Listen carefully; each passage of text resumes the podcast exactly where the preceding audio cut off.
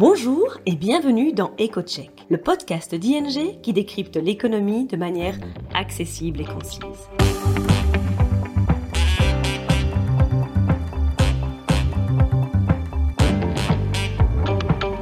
Nos experts économistes se penchent toutes les deux semaines sur le sujet brûlant de l'actualité et on explique les conséquences économiques et financières pour vous ou votre entreprise.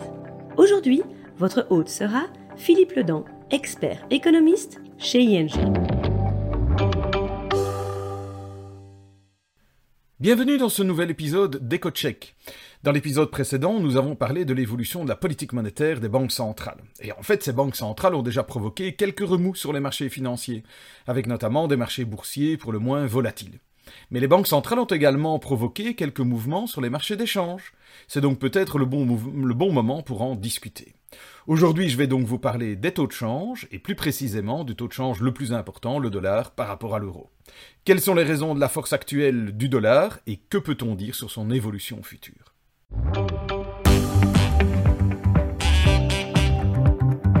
Écoutons maintenant Philippe et son analyse détaillée. Ce n'est un secret pour personne que de nombreuses personnes, même très intelligentes, se sont cassées les dents en analysant et en prédisant les taux de change. Le légendaire économiste John Maynard Keynes, en fait, il n'était pas opposé à un petit pari sur la bourse ou d'autres marchés financiers. Il spéculait. Et il a également osé spéculer sur les marchés d'échange, en s'appuyant sur ses connaissances macroéconomiques approfondies. Quoi de plus normal finalement? Mais son taux de réussite était plutôt limité, et il lui arrivait même d'emprunter à sa famille et à ses connaissances pour couvrir ses pertes. Ce n'est donc pas étonnant que Keynes ait dit un jour que les marchés peuvent être irrationnels plus longtemps qu'un investisseur ne peut rester solvable. Gardez bien ça à l'esprit. Il était en fait un expert dans ce domaine également. Bon, plus sérieusement, a posteriori, il est généralement facile d'expliquer pourquoi les devises ont connu certains mouvements. Prenez le dollar. Il y a un an environ, il fluctuait encore autour de 1,22 dollars pour un euro. Aujourd'hui, nous nous situons aux alentours de 1,05, soit une appréciation de près de 15%. Quelle est la raison de ce boom? En fait, le changement d'orientation de la politique monétaire a probablement été un facteur important. À partir de l'été 2021, la Banque centrale américaine, donc la Federal Reserve, a signalé qu'elle pourrait relever ses taux d'intérêt pour freiner l'inflation. Et en fait, l'anticipation d'une hausse des taux d'intérêt a poussé de nombreux investisseurs vers le dollar, ce qui a entraîné une hausse du prix de cette monnaie, donc de son taux de change, notamment vis-à-vis de l'euro. Depuis la fin du mois de février, avec l'invasion russe de l'Ukraine, cette appréciation a reçu un nouveau coup de pouce.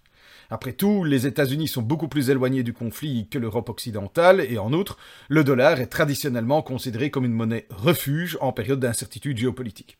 Enfin, les États-Unis sont un grand producteur de gaz naturel et de pétrole, et à cet égard, ils sont beaucoup moins vulnérables que l'Europe. Il n'est donc pas surprenant que le dollar ait bénéficié de la situation en Europe de l'Est. Mais que nous réserve l'avenir? Le dollar resterait-il fort à l'avenir?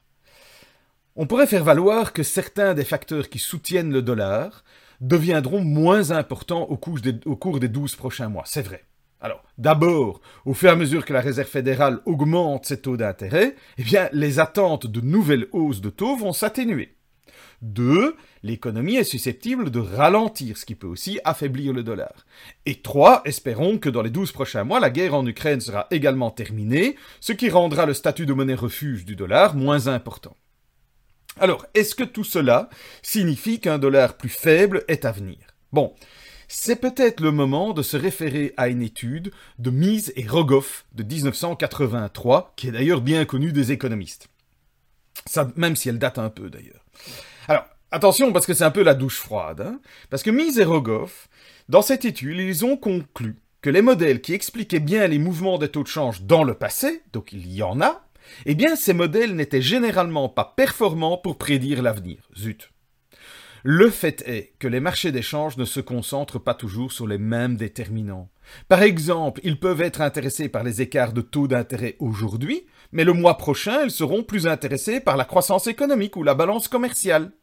C'est pourquoi Rogoff en ont conclu que les taux de change suivent une trajectoire totalement aléatoire, vous avez bien entendu, totalement aléatoire, et sont donc impossibles à prévoir. Bon, avant que vous ne coupiez ce podcast déçu de ne pas y découvrir la formule magique des taux de change, laissez-moi vous dire quand même que de nombreuses études universitaires ont été publiées depuis lors. elles ne remettent pas totalement en cause les résultats de Miserogov, hein, attention. Le consensus qui s'en dégage, c'est qu'à court terme, il est effectivement très difficile de faire de bonnes prévisions sur les taux de change. Mais à long terme, certains indicateurs peuvent avoir un pouvoir prédictif. Le plus connu est ce qu'on appelle la parité de pouvoir d'achat. En fait, le concept est assez simple. Quel est le taux de change qui me permet d'avoir le même pouvoir d'achat aux États-Unis et en zone euro? Alors, bien sûr, ce taux de change qu'on va appeler d'équilibre, il évolue dans le temps. En regardant comment le coût de la vie évolue aux États-Unis et en Europe, on peut calculer l'évolution du taux de change d'équilibre qui compense plus ou moins les différentes évolutions de prix. Si par exemple les prix à la consommation augmentent durablement plus vite, donc sur une longue période, aux États-Unis qu'en Europe, eh bien le dollar devra s'affaiblir pour compenser cette évolution de prix. Alors actuellement, le, taux de change à parité de pouvoir d'achat du dollar se situe aux alentours de 1,25, 1,30 dollars par euro. Donc, au taux de marché du moment 1,05, je vous le rappelle, le dollar est donc cher par rapport à cette valeur d'équilibre. Ça ne signifie pas que le dollar reviendra au niveau d'équilibre 1,25, 1,30 euh, très vite. Parce que le passé a montré que le taux de change de marché peut s'écarter pendant une longue période du taux de change à parité de pouvoir d'achat. Ça peut prendre plusieurs années. Mais tôt ou tard, le taux de change convergera de toute façon vers la parité de pouvoir d'achat. En conclusion, c'est vrai, le dollar est actuellement fort.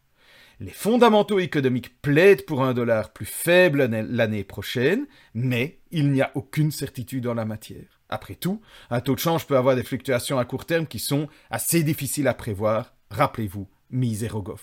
Ce que nous savons, c'est que le dollar est cher et que ceux qui investissent dans le dollar à long terme doivent savoir qu'il y a de fortes chances que le dollar s'affaiblisse quelque peu dans les années à venir. Voilà, ce sera tout pour cette fois. Euh, merci de votre écoute et je vous dis à bientôt. C'est tout pour aujourd'hui. Merci pour votre écoute. N'hésitez pas à suivre notre podcast EcoCheck pour ne manquer aucun épisode. Vous souhaitez en savoir plus sur l'actualité économique et financière? Alors rendez-vous sur ing.be slash news et retrouvez toutes les analyses de nos experts.